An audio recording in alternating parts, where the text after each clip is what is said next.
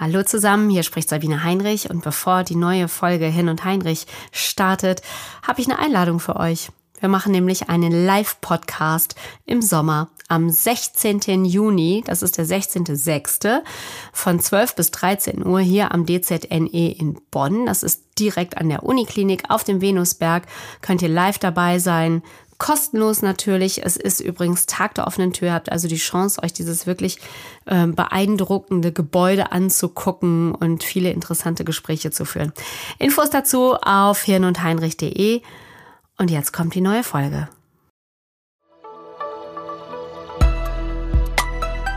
Hirn und Heinrich, der Wissenspodcast des DZNE. Und da ist sie, die neue Folge von Hirn und Heinrich. Herzlich willkommen in unserem Podcast. Heute geht es um neuropsychiatrische Krankheiten, ausgelöst durch eigene Antikörper. Das klingt jetzt erstmal komisch, denn eigentlich sind ja die Antikörper, also ich darf es ja sehr vereinfacht ausdrücken. Das Hirn kommt ja gleich noch dazu und wird es äh, klarer beschreiben. Äh, Körper ist ja so die körpereigene Feuerwehr. Die kommen geflogen, die löschen Brände, wenn was ansteht. Das Problem ist aber nicht alle. Das wird eine knackige Folge, das gebe ich zu, aber das ist ja das Gute hier am DZNE, dem Zentrum für neurodegenerative Erkrankungen. Wir haben ja hier hochkarätiges Fachpersonal. Wissenschaftlerinnen und Wissenschaftler aus 50 Ländern, die hier äh, neurodegenerative Erkrankungen erforschen. Alzheimer haben wir ja schon drüber gesprochen, andere Formen der Demenz, Parkinson.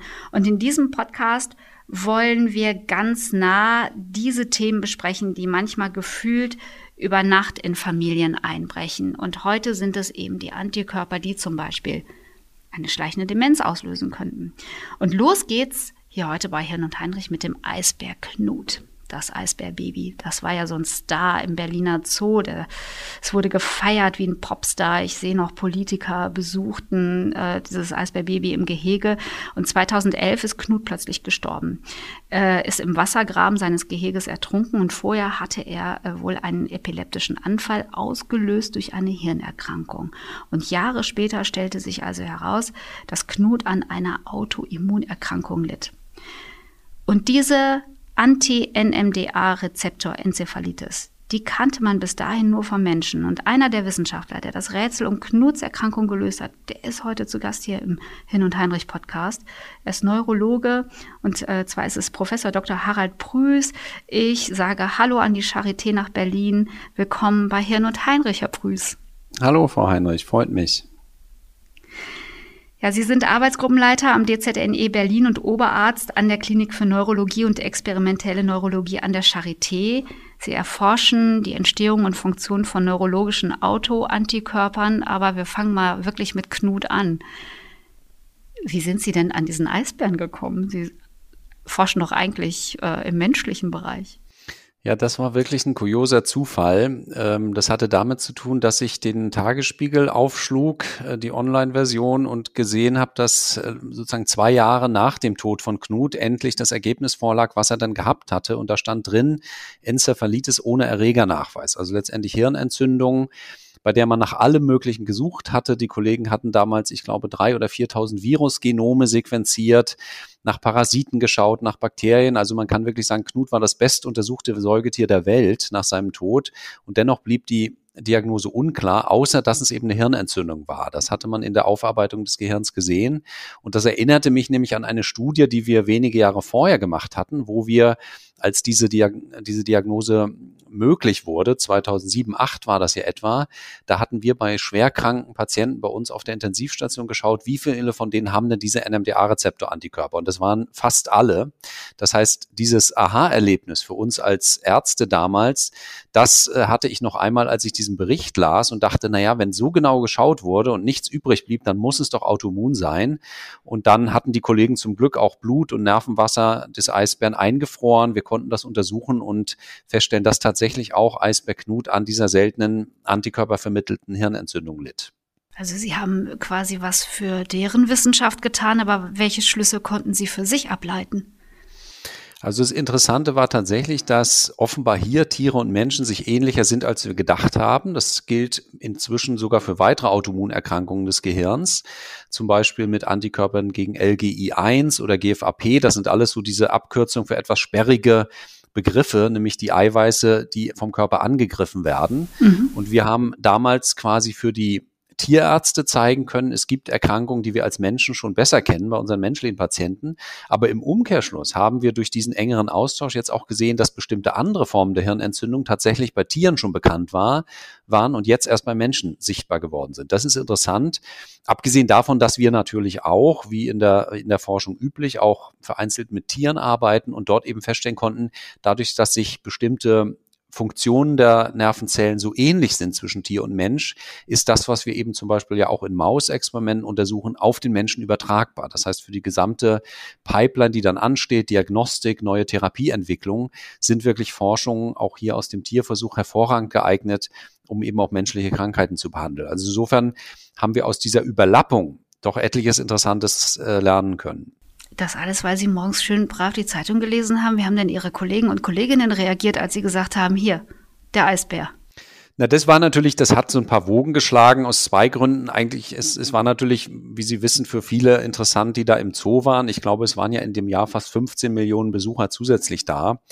Ähm, die waren natürlich alle ganz erleichtert, als sie plötzlich wussten, Knut ist nicht daran gestorben, dass er zum Beispiel jetzt von Hand aufgezogen wurde. Es gab da ja, ja. so kuriose Vorwürfe oder das falsche Futter bekommen hat oder dass Tiere in Gefangenschaft generell äh, solche Autoimmunerkrankungen bekommen. Das stimmt natürlich nicht, sondern es ist eine sporadische Erkrankung. Wir beginnen ja grundsätzlich erst zu verstehen, warum bekommt jemand Autoimmunerkrankungen. Das ist nicht nur Autoimmunerkrankungen des Gehirns, auch andere Autoimmunerkrankungen. Also das war natürlich für den Zoo und für die Besucher interessant zu verstehen, woran ist Knut denn jetzt wirklich gestorben. Es war aber natürlich wissenschaftlich interessant, weil es ein ganz neues Forschungsfeld befeuert hat. Und am Ende ist es so, Knut ist natürlich das prominente Einzelbeispiel, aber das Prinzip dahinter, wie Autoantikörper das Gehirn angreifen, das hat uns natürlich sehr geholfen, auch nicht nur akute, schwere Krankheiten zu verstehen, sondern eben auch wie bei den Demenzen langwirkende Krankheiten, Krankheiten, die wir teilweise durch eine völlig andere Brille gesehen haben, wo wir gedacht haben, das sind psychosomatische Erkrankungen, das sind Erkrankungen, die durch Gene, durch Genveränderungen verursacht werden. Und jetzt sehen wir, dass es in der Tat Antikörper sind, die sowas machen können und die so ein ganz buntes Bild von Psychosen, Bewegungsstörungen, ja sogar Schmerzsymptome können durch Antikörper verursacht werden. Und wir mhm. verstehen jetzt, dass die Antikörper offenbar überall mitmischen, wo wir in der Neurologie untersuchen und behandeln. Ihr Forschungsgebiet sind neurologische Störungen durch Antikörper.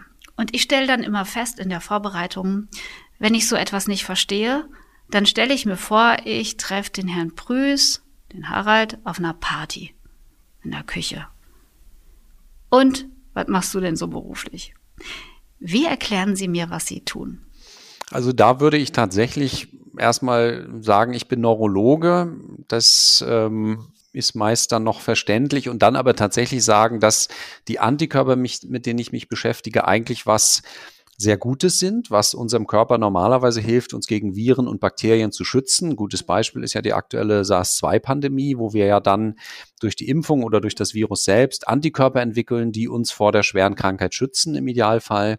Und diese Antikörper können sich aber, weil das Immunsystem nicht 100 Prozent richtig reagiert, bei, bei keinem von uns, gibt es so ein paar kleine Fehlerquellen, wo das Immunsystem plötzlich übers Ziel hinausschießen kann. Und dann werden Antikörper gebildet, die sich nicht gegen Eindringlinge, Eindringlinge richten, sondern leider gegen körpereigene Eiweiße. Und die können im Gehirn sein, wie bei der Enzephalitis, die können aber auch in den Gelenken sitzen, wie beim Rheuma, die können im Darm sitzen bei chronisch entzündlichen Darmerkrankungen oder in der Haut. Also es kann im Prinzip jedes Organsystem betreffen.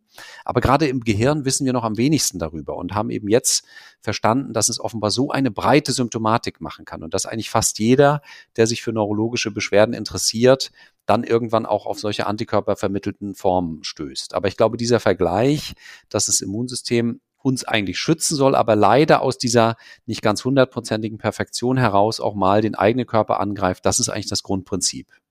Was können denn diese fehlgeleiteten Antikörper, wie soll ich das ausdrücken, was können die denn anrichten im Hirn?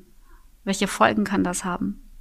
Also die docken dann an bestimmten Hirneiweißen an und die Folgen hängen dann tatsächlich davon ab, gegen welches Eiweiß sie gerichtet sind. Das macht es auch so interessant, weil es so vielfältig ist, weil so viele verschiedene Symptome auftreten können.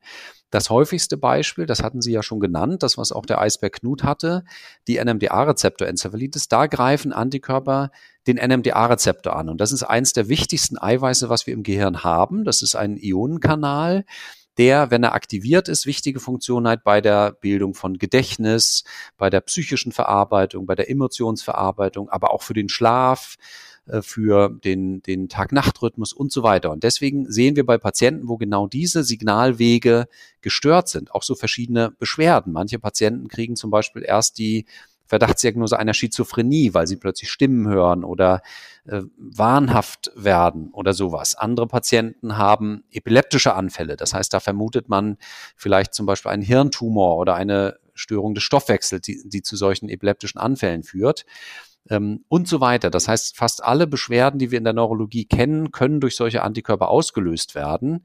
Und das Wichtige, aber auch Interessante ist dann immer genau diesen Antikörper zu identifizieren, weil sich natürlich auch die Behandlung danach richtet. Aber wie kommen die überhaupt dahin? Also, Entschuldigung, wenn ich so eine doofe Frage stelle, aber äh, ich mache ja jetzt äh, diesen Podcast schon ein bisschen länger und hier tauchte mal die Begrifflichkeit Blut-Hirn-Schranke auf äh, als wichtige Barriere zwischen unserer zwischen dem Blut und dem zentralen Nervensystem. Also wie gelangen Antikörper denn überhaupt ins Hirn und was passiert dann da? Im Wesentlichen über zwei Wege. Das eine ist, und das sehen wir bei den akuten Entzündungen, auch beim Eisbären Knut war das so, dass die Antikörper produzierenden Zellen direkt ins Gehirn einwandern. Für die gilt nämlich die berühmte Blut-Hirn-Schranke nur eingeschränkt. Das heißt, Zellen können auch im normalen Gehirn aber besonders stark auch im entzündeten Gehirn über diese Blut-Hirn-Schranke ins Gehirn gelangen und dann dort ganz große Mengen solcher Antikörper freisetzen. Das ist das, was wir in den akuten Erkrankungen sehen. Und dann gibt es aber noch die zweite Möglichkeit, und das gilt auch für uns mit einer ganz normalen, intakten Blut-Hirn-Schranke. Auch die ist nicht hundertprozentig dicht. Das heißt, auch da kommt so Pi mal Daumen jedes vierhundertste Eiweiß, äh, jeder vierhundertste Antikörper kommt über diese Schranke rüber. Das heißt, wenn im Blut sehr viele solcher Antikörper gebildet werden, kommen auch bei Gesunden welche über die Blut-Hirn-Schranke. Und das perfide ist, dass diese Blut-Hirn-Schranke mit dem Alter löchrig wird. Das heißt, jemand ab 55, ab 60 und das nimmt mit dem Alter dann weiter zu, hat zunehmend kleine Löcher in der Blut-Hirn-Schranke und dann kommen auch mehr Antikörper durch. Und das vermuten wir auch zurzeit hat damit zu tun, dass wir eben auch dann bei solchen Patienten Antikörperreaktionen sehen, die sich wie das Bild einer Demenz zeigen, dass wir also eben nicht die schwere akute Hirnentzündung, über Nacht wird alles ganz schlimm, sondern die Antikörper kommen einfach mit dem Lebensalter immer etwas mehr ins Gehirn und können dort also schleichend. schleichend an den Nervenzellen so einen leichten Schaden machen wie eine fast schwelende Entzündung. Und das sehen wir nicht von heute auf morgen, sondern das sehen wir nach einem halben Jahr, nach einem Jahr, nach zwei Jahren, dass es den Patienten schlechter geht als vorher. Und das ist natürlich etwas, was noch nicht so gut verstanden ist, was wir noch, noch viel genauer untersuchen müssen, weil natürlich, wie bei allen Studien in der Demenzforschung, die Zyklen, bis man zu einem Ergebnis kommt, viel länger dauern. Hm. Das ist tatsächlich meine nächste Frage. Wie erfahren wir denn davon, dass äh, das so vonstatten geht? Also wir versuchen das über zwei Wege. Der eine Weg ist eine klinische Analyse, also letztendlich Epidemiologie, dass wir sagen, wie viele Patienten mit Gedächtnisstörungen haben solche Antikörper. Und die Ergebnisse sind tatsächlich verblüffend. Wir haben da DZNE intern schon mittlerweile fast 1000 Patienten untersucht mit verschiedenen Demenzformen und sehen tatsächlich immer dann, wenn bestimmte Gedächtnissymptome häufig sind, dann spielen Antikörper eine Rolle. Ähnliches konnten wir und auch Kollegen von uns zeigen, zum Beispiel bei Tumorpatienten. Wenn Tumorpatienten im Rahmen ihrer Erkrankung zusätzlich Gedächtnisstörungen oder eine Demenz entwickeln, dann sind besonders häufig Antikörper im Spiel. Das ist der eine Weg, dass wir eben versuchen zu korrelieren, Symptome und die Häufigkeit von Antikörpern. Das ist natürlich noch nicht der Beweis, aber den Beweis, den versuchen wir experimentell zu erbringen, dass wir über ein neues Verfahren jetzt von den Betroffenen die Antikörper isolieren können. Wir lesen also den Bauplan aus dieser Antikörper, können die dann im Labor nachbauen und an Nervenzellkulturen, aber auch im Tierversuch zeigen, dass die Antikörper tatsächlich dann, wenn sie auf die Nervenzelle treffen, einen bestimmten Schaden verursachen. Und das ist am Ende der Beweis, dass der Antikörper so quasi wie ein Medikament oder wie eine Droge wirkt, wenn sie auf, den, auf die Nervenzelle trifft. Das klingt ganz schön fancy. Das, das ist es auch. Das ist ein Verfahren, was auch erst in den letzten Jahren so richtig greifbar geworden ist, dass man diesen Bauplan auslesen und die Antikörper nachbauen kann. Im Übrigen etwas, was ja auch sich nutzen lässt, nicht nur zum Verständnis von Autoimmunerkrankungen, sondern auch um therapeutische Antikörper zu bauen. Nicht zuletzt auch in der SARS-CoV-2-Pandemie, dass man auch da ja den Bauplan von Immunzellen auslesen kann und dann die Antikörper nachbauen kann, die uns gegen das Virus schützen. Wenn es mal so einfach wäre, oder? Ich meine, was wissen Sie vorher schon? Ja, ja, man muss natürlich dann im Idealfall äh, Patienten haben, die die Erkrankung durchgemacht haben. So haben wir es übrigens ja auch letztes Jahr gemacht, dass wir dann unsere Antikörper-Pipeline genutzt haben, um die Antikörper gegen das Virus aus den ersten Patienten, die damals hier in Deutschland genesen waren, zu isolieren, nachzubauen und herzustellen. Und wir hatten dabei Glück, dass wir einen Antikörper erwischt haben, der nicht nur SARS-CoV-2 neutralisiert, sondern auch sogar gegen das damalige SARS-1-Virus reagiert, auch gegen einige saisonale Coronaviren, die gibt's ja auch schon immer. Und offenbar dadurch zufällig, war ein bisschen Glück dabei, das war nicht nur unser Können, sondern auch viel Glück, einen Antikörper identifiziert haben, der wahrscheinlich auch uns sogar bei einer dritten, einer SARS-3-Pandemie die wir hoffentlich nicht erleben, aber wenn die in zehn Jahren kommt, sogar dagegen gerüstet wären, weil so eine Antikörpertherapie damit eben möglich ist.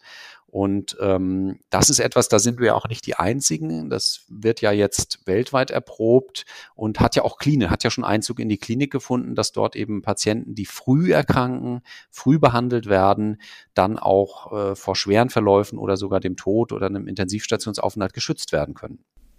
Aber wenn es so ist, dass äh, der Körper ja Antikörper entwickelt, ähm, welche Rolle spielt denn dann das Impfen?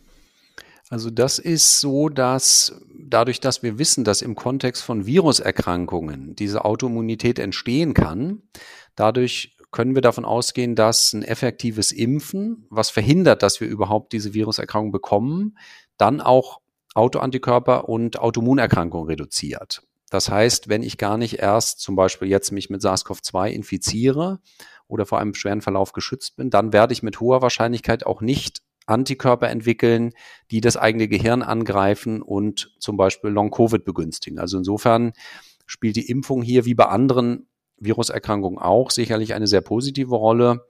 Und äh, ich bin sicherlich auch nicht der Einzige, der sich schon auf die Boosterimpfung freut. Bei mir ist nächste Woche der Termin. Also insofern reduziere ich damit sicherlich auch ein wenig meine Gefahr, eine Autoimmunerkrankung des Gehirns zu bekommen.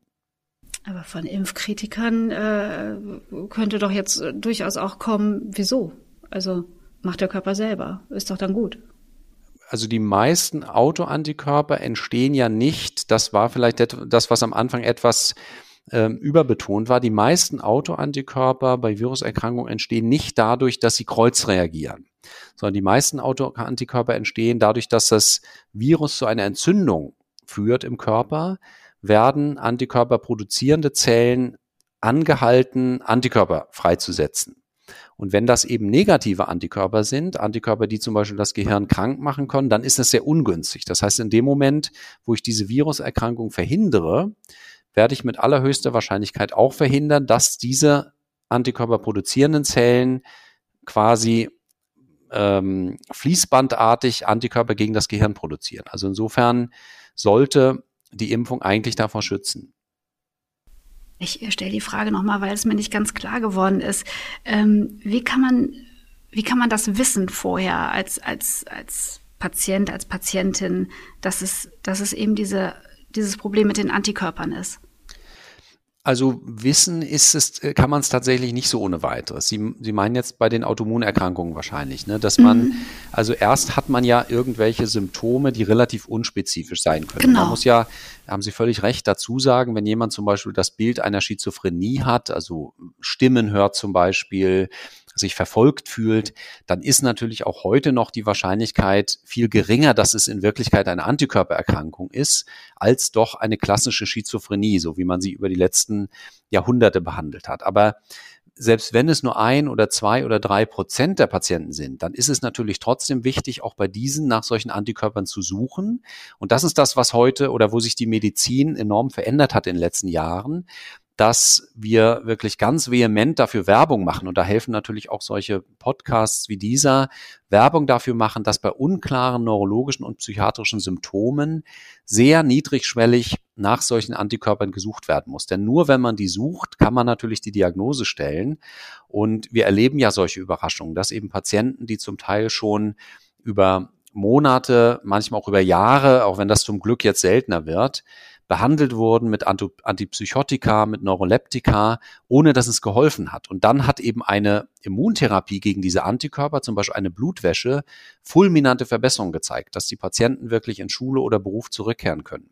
Und solche dramatischen Umwälzungen, ähm, da habe ich jetzt hier, das ist natürlich eine Spezialambulanz, aber kann ich ein ganzes ähm, einen ganzen dicken Ordner solcher spektakulären Fälle mittlerweile vorweisen. Und das zeigt eben auch, wie sich unser Gebiet verändert hat, dass wir eben vielen dieser Erkrankungen nicht mehr machtlos ausgeliefert sind, sondern durch eine frühe Diagnostik erkennen können, bei welchen Patienten spielen Antikörper eine Rolle und die seit wenigen Jahren auch völlig anders behandeln können, bis hin zu Heilungen. Auch das war ja bei einigen Erkrankungen aus dem Formenkreis der Psychosen, aber auch der Gedächtnisstörung noch vor wenigen Jahren undenkbar. Und jetzt sind eben Patienten dabei mit einer Hirnentzündung, wo sogar Gedächtnisstörungen sich fast komplett zurückbilden. Das ist natürlich etwas, wo wir als Demenzforscher schon immer von geträumt haben. Ja. Und bei einem ganz kleinen Prozentsatz. Wollte ich gerade sagen, Herr Prüß. Das höre ich hier sehr selten in diesem Podcast. Das Wort Heilung fällt hier nicht, äh, fällt ja, hier ja, nicht oft. Das ist, ist natürlich für die, für die klassischen neurodegenerativen Erkrankungen noch eine Vision. Aber bei einigen wenigen Prozent der Patienten, die mit Gedächtnisstörungen in die, in die Demenzsprechstunde kommen, ist das schon Realität. Insbesondere wenn man die Diagnostik früh macht. Deswegen ist mir das auch so wichtig. Es darf da möglichst zu keiner Verzögerung kommen, denn erst wenn die Diagnostik erfolgt ist, der Antikörper nachgewiesen ist, dann traut man sich ja auch erst so eine weitreichende Therapie zu starten. Ich frage mal andersrum, was ist mit den äh, Frauen und Männern, die wissen, sie haben eine Autoimmunerkrankung? Deutet das dann darauf hin, dass ähm, es dann zu, zu, zu neurodegenerativen Erkrankungen kommen kann? Es ist in der Tat so, dass generell die, das Vorhandensein einer Autoimmunerkrankung die Wahrscheinlichkeit erhöht, dass im Leben noch weitere Autoimmunerkrankungen auftreten. Das ist jetzt kein dramatisch erhöhtes Risiko, aber das ist tatsächlich gehäuft so. Das sehen wir auch, dass Patienten mit einer Autoimmunerkrankung hatten zum Beispiel schon eine ganze Weile einen Typ-1-Diabetes oder eine Schilddrüsenerkrankung oder diese Weißfleckenkrankheit der Haut, was ja auch eine Autoimmunerkrankung ist. Ähm, und da ist natürlich eine gewisse, oder wenn wir das wissen bei einem Patienten mit neuen neurologischen oder psychiatrischen Symptomen und es liegt eine Autoimmunerkrankung bereits vor, dann berücksichtigen wir das natürlich. Das erhöht die Wahrscheinlichkeit ein wenig, dass wir in diese Richtung denken müssen. Aber Autoimmunerkrankungen, das muss man vielleicht auch der Fairness halber sagen, sind natürlich insgesamt so häufig in der Bevölkerung, äh, circa acht Prozent der Menschen haben das, ähm, dass wir natürlich, das ist ja fast jeder Zehnte, dass das natürlich auch kein so ganz hartes Kriterium ist, wer da in Frage kommt. Also deswegen bleibt es am Ende immer so wichtig, diese Diagnostik zu machen und die Antikörper zu bestimmen. Ihre Forschung deutet äh, auch darauf hin, dass einige psychische Erkrankungen von Kindern dadurch ausgelöst werden, dass während der Schwangerschaft Antikörper der Mutter das Gehirn des Embryos schädigen. Darüber würde ich auch gerne jetzt mit Ihnen sprechen. Ähm, können Sie uns das noch mal ein bisschen genauer erklären, was da Ihre Forschung ist? Ja, das basiert auf einer Beobachtung, die wie so oft in der Wissenschaft eigentlich mehr zufällig war. Und zwar hatte ich dort bei mir in der Sprechstunde, die ja sich spezialisiert hat auf antikörpervermittelte Erkrankungen, eine Handvoll Mütter, die selbst NMDA-Rezeptor-Antikörper im Blut hatten. Das heißt, sie waren selbst nicht krank. Die Antikörper waren noch nicht im Nervenwasser oder im Gehirn. Aber bei der ausführlichen Anamnese, beim Gespräch fiel dann auf, dass alle diese Mütter hatten ein Kind mit einer neurobiologischen Entwicklungsstörung, also zum Beispiel Autismus oder Tourette-Syndrom oder ADHS. Und das kann kein Zufall sein. Wenn man mehrere Frauen dort hat und alle mit diesen Antikörpern haben ein Kind mit einer Entwicklungsstörung, das kann kein Zufall sein. Und deswegen haben wir uns die Frage gestellt, könnte es nicht sein, dass diese nur im Blut vorhandenen Antikörper während der Schwangerschaft in das in den Embryo übertragen wurden. Da werden ja Antikörper sogar aktiv reingepumpt. Das ist ja ein Schutzmechanismus, um das werdende Kind zu schützen, dass dort Antikörper in hoher Menge vorliegen. Also auch wahrscheinlich krankmachende Antikörper. Und tatsächlich haben wir äh, dann in einem Tierversuch schwangeren Mäusen mal diese menschlichen Antikörper gespritzt und gesehen, dass tatsächlich diese Antikörper massiv in den kindlichen Kreislauf gelangen. Und genau wie beim Menschen und beim Mäusebaby ist es so, dass während der Schwangerschaft die Blut-Hirn-Schranke, über die wir schon gesprochen haben, eben noch nicht vollständig dicht ist. Die bildet sich erst aus. Das heißt, diese Antikörper kommen sogar in besonders hoher Menge, quasi ungefiltert, ins sich entwickelnde Gehirn. Und das ist das, was uns hat aufhorchen lassen. Und tatsächlich war es in diesen Tierversuchen so, dass die Mäuse, die dann ganz normal erstmal geboren wurden, verzögerte Entwicklungen hatten, auch im Gehirn zwar kleine, aber doch messbare Veränderungen hatten, die lebenslang anhielten. Und unser Verdacht ist, und das muss natürlich jetzt erst bei Menschen sehr genau geprüft werden, dass das vielleicht tatsächlich auch bei menschlichen Babys passieren kann, dass diese Antikörper in der Schwangerschaft übertragen werden, vielleicht über Wochen einwirken und das, obwohl die Mutter selbst davon überhaupt nichts merkt. Man merkt ja solche Antikörper nur im Blut nicht. Und das ist natürlich äh, hochinteressant, weil würde sich das bestätigen, dann würde es natürlich bedeuten, wenn man bei den Müttern diese Antikörper selektiv entfernt, können die auch nicht mehr auf die Kinder übertragen werden im Mutterleib und damit kann vielleicht sogar eine lebenslange psychiatrische Erkrankungen verhindert werden. Und das ist eben wieder so eine Vision, die greifbar scheint. Denn was bedeutet das sonst? Was bedeutet das, ein Kind mit so einer schweren, unter Umständen schweren Erkrankung, was lebenslang auf Medikamente, auf Hilfe, auf Einrichtungen vielleicht angewiesen ist? Wenn man das sozusagen während der Schwangerschaft schon komplett verhindern könnte, das wäre natürlich toll. Aber ich muss eben anmerken und so ein bisschen mich selbst auch bremsen. Ganz so weit sind wir noch nicht. Wir brauchen weitere experimentelle und auch klinische Beweise dafür? Ich saß schon im Screening, ehrlich gesagt. Ich saß schon im, im, im, in der Vorsorgeuntersuchung. Genau, ich, ich glaube auch, dass der Punkt kommen kann, auch kommen wird, vielleicht auch nicht nur für diesen Antikörper. Es gab in der Zwischenzeit ähnlich spektakuläre Befunde auch von Kollegen aus London beispielsweise und aus New York, zwei Arbeitsgruppen, die dort einen anderen Typus von Antikörper noch identifiziert haben, der scheinbar auch äh, während der Schwangerschaft übertragen werden kann und der auch das Gehirn angreift. Also es breitet sich gerade aus und ich gebe Ihnen völlig recht. Auch ich halte es für möglich, dass man genau wie man jetzt eine Röteln- oder Masernvorsorge macht während der Schwangerschaft und Untersuchung, dass man vielleicht auch solche Autoantikörper untersucht. Hm. Wir haben ja jetzt immer mal wieder schon über äh, Covid gesprochen, über Corona und ähm, da würde ich ganz gerne auch noch mal mit Ihnen drauf eingehen.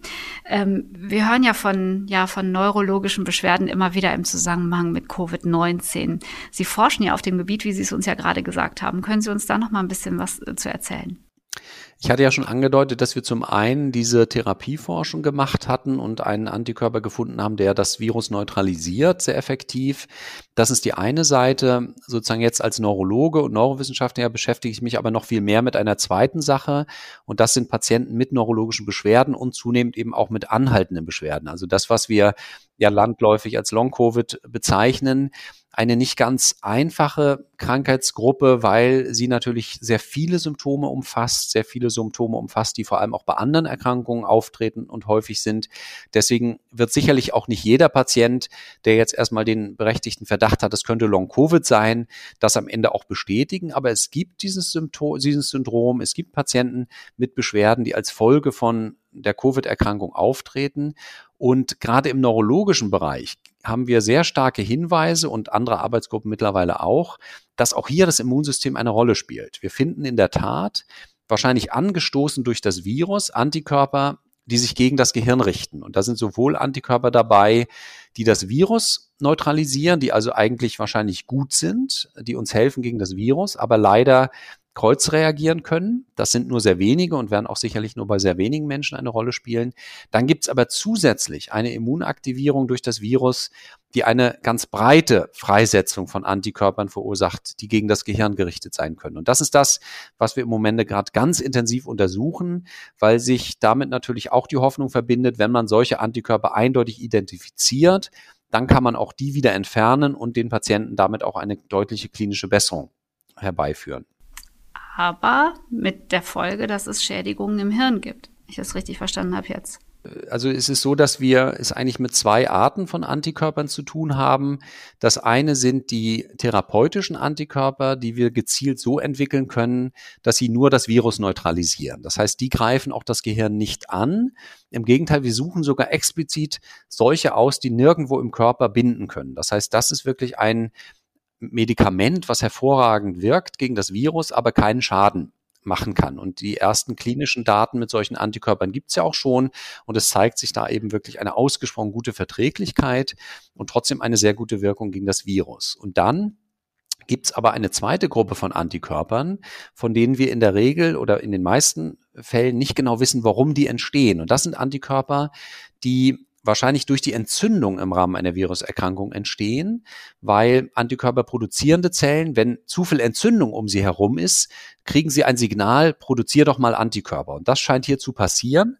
Und deswegen treten ganz unterschiedliche Antikörper auf im Gehirn, aber auch im Blut von Patienten, die dann neurologische Beschwerden entwickeln. Und diese Antikörper sind in der Regel, haben auch mit dem Virus selbst dann in der Regel nichts zu tun, sondern sind als Folge dieser Entzündung entstanden. Und das sind die Antikörper, um die wir uns etwas Gedanken machen und wo wir nachweisen wollen, was genau machen die denn im Gehirn. Und wenn sie das Gehirn angreifen und dort Schaden machen, dann würden wir eben auch bei diesen Patienten zum Beispiel eine Blutwäsche durchführen oder eine Behandlung mit ähm, anderen Medikamenten wie Cortisonpräparaten, um die Antikörper abzubauen, um sie zu reduzieren. Und das hat auch in einigen Fällen, wo wir das gemacht haben, schon zu deutlichen Besserungen geführt. Aber da müssen wir jetzt auch erstmal noch kontrollierte Studien abwarten, um wirklich sagen zu können, wie ausgeprägt ist der Effekt und welcher Patient eignet sich dafür am besten. Aber wenn ich mal so gucke, da waren Sie doch bis hierhin schon ganz schön schnell, oder? So im Vergleich zu anderen äh, Studien, ähm, Forschungen. Wir haben das Glück, dass wir da im DZNE eine sehr gute Forschungsinfrastruktur hatten, die unter anderem auch durch die Helmholtz-Gesellschaft unterstützt wurde und wir ein sogenanntes Innovationslabor aufbauen konnten. Und das hat uns über die letzten Jahre erlaubt, genau diese Antikörperentwicklung enorm zu beschleunigen. Wir haben das mit den ersten Autoimmunerkrankungen des Gehirns vor vielen Jahren ja noch alles händisch machen müssen und jetzt sind Prozesse automatisiert. Ähm, wir haben genügend Patientenmaterial auch bekommen von Patienten, die da gern mitmachen möchten, das unterstützen, ihr Nervenwasser zur Verfügung stellen für solche Untersuchungen. Und dadurch sind wir tatsächlich wesentlich schneller als andere Gruppen das waren. Es hat auch damit zu tun, dass durch diese interessante und aus meiner Sicht sehr gute Art und Weise, wie das DZNE aufgebaut ist, dass sie eben mit klinischen Partnern direkt kommunizieren und interagieren, auch in Personalunion. Das ist ja in meinem Fall auch so, dass ich also die Möglichkeit habe, Patienten selbst zu sehen und dann mit Blut dieser Patienten ins Labor gehen kann und dort die Forschung machen kann. Und das ist natürlich eine besondere, auch privilegierte Situation, die es uns aber dann auch erlaubt, Forschung so schnell zu entwickeln in Richtung einer Diagnostik und dann auch langfristig einer Therapie. Aber ich meine auch im Covid-Kontext, da ist ja ordentlich Druck drauf. Ja, ja, das ist tatsächlich so, aber das, da gilt im Prinzip was ähnliches. Auch die Patienten mit Covid und mit Long-Covid äh, und neurologischen Beschwerden, die sehen wir ja gezielt hier in der Klinik, die bestellen wir ein. Ähm, da gibt's eine mittlerweile auch ganz schön gewachsene Ambulanz, wo wir ja, Patienten sehr systematisch auch davon. und Blut mhm. untersuchen. Und das ist wirklich eine, eine ungewöhnlich günstige Konstellation, dass es eben kurze Wege sind, dass sich hier ein Team gebildet hat, was gut zusammenarbeitet. Und natürlich haben wir profitiert von den ganzen positiven Dingen der Corona-Pandemie. Neben all den negativen gab es ja doch auch einige positive. Und das war tatsächlich, dass das Wissenschaftssystem insgesamt an vielen Stellen sehr zusammengehalten hat, dass man sich sehr niedrigschwellig ausgetauscht hat über Hierarchieebenen hinweg, dass man Substanzen, Know-how, national und international wirklich sehr gut ausgetauscht hat. Also das wäre eigentlich etwas, woraus die Wissenschaft auch Lehren ziehen sollte. Lässt sich vieles nicht auch in der Hinsicht besser machen, dass ein System, wo natürlich bis vor der Pandemie auch immer etwas Konkurrenz eine Rolle spielte, ist man möglicherweise schneller als die Arbeitsgruppe aus Boston wenn man das, die öffentliche Veröffentlichung anstrebt und so weiter. Und da hat sich, glaube ich, wirklich etwas verändert, dass alle doch sehr darauf bedacht sind, wen kann ich noch mit ins Boot holen, wie kann ich das Projekt noch etwas größer machen. Und da hat Covid gewissermaßen auch ein Ventil geöffnet bei vielen, ähm, die wir auch im DZNE natürlich jetzt sehr, sehr nutzen können und wollen. Jetzt nochmal äh, auf Ihren Forschungsschwerpunkt äh, geblickt. Was wünschen Sie sich? Wie gehen Sie weiter vor? Was, was ist etwas, wo Sie also sagen, also, so, das möchte ich noch auf meiner Karte stehen haben? Also ganz begeistert wäre ich natürlich, wenn es gelänge, und ich bin eigentlich auch optimistisch, dass es in den nächsten Jahren gelingen kann, wenn es gelänge zu zeigen, dass wirklich diese Antikörper nicht nur eine ganz kleine Zahl von Demenzen auslösen, das sind ja die, die wir dann wirklich wahrscheinlich auch sehr gut behandeln können bis hin zu heilen können, diese ganz wenigen Prozent, sondern wenn wir zunehmend besser verstehen können, dass auch bei einer großen Zahl von Demenzpatienten Antikörper eine unterstützende Rolle spielen. Das heißt, da erklärt es nicht alles, aber wird zum Beispiel für Gedächtnisstörungen, für Verhaltensstörungen bei Demenz, für andere Symptome, die uns ja in der klinischen Praxis große Probleme machen, dass da Antikörper nachweislich eine Rolle spielen. Das heißt, dass wir auch solche Behandlungen plötzlich durchführen können und dass das dann nicht mehr nur für Einzelfälle geht, sondern für Millionen von Menschen mit Demenz, mit anderen neurodegenerativen Erkrankungen. Und man muss ja ehrlicherweise sagen, selbst wenn wir dort bei einem Patienten, wo wir jetzt sagen, der hat vielleicht eine frontotemporale Demenz, was ja eine erschütternde Diagnose ist, weil wir eigentlich therapeutisch kaum etwas bieten können, wenn wir dort zehn Prozent Besserung erreichen können oder zehn Prozent Verlängerung der beschwerdefreien Intervalle, dann ist das immerhin noch viel, viel mehr, als wir jetzt tun können. Und ich glaube, dieses Potenzial steckt tatsächlich in der Antikörperforschung und in der Übersetzung dieser Forschung in die Behandlung von Patienten mit Demenz. Und das wäre tatsächlich mein großer Wunsch, wenn es gelingt, in den nächsten fünf, vielleicht zehn Jahren dieses Wissen zu festigen und dann auch in Therapie zu übersetzen. Herr Prüß, ich frage nach, wenn wir uns doch mal auf irgendeiner Party treffen und ich nach Ihrem Beruf frage, wie es da steht. Sehr gern. Also Professor Dr. Harald Prüß, er ist Neurologe, Arbeitsgruppenleiter am DZNE Berlin und Oberarzt an der Klinik für Neurologie und experimentelle Neurologie an der Charité in Berlin. Ich danke Ihnen ganz herzlich für Ihre Zeit, die Sie sich genommen haben für diesen Podcast hier. Sehr gern, vielen Dank. Und Sie können auch die Arbeit von Herrn Prüß mit unterstützen. Wir freuen uns über eine Spende. Da sage ich ja wie immer nicht nein. Und äh, die Spende geht an die Deutsche Demenzhilfe. Und die Informationen dazu finden Sie auf dzne.de. Wir freuen uns auch immer wieder über ja, Fragen, über Hinweise von Ihnen und ähm, möchte mich verabschieden. Bis zur nächsten Folge. Mein Name ist Sabine Heinrich. Tschüss.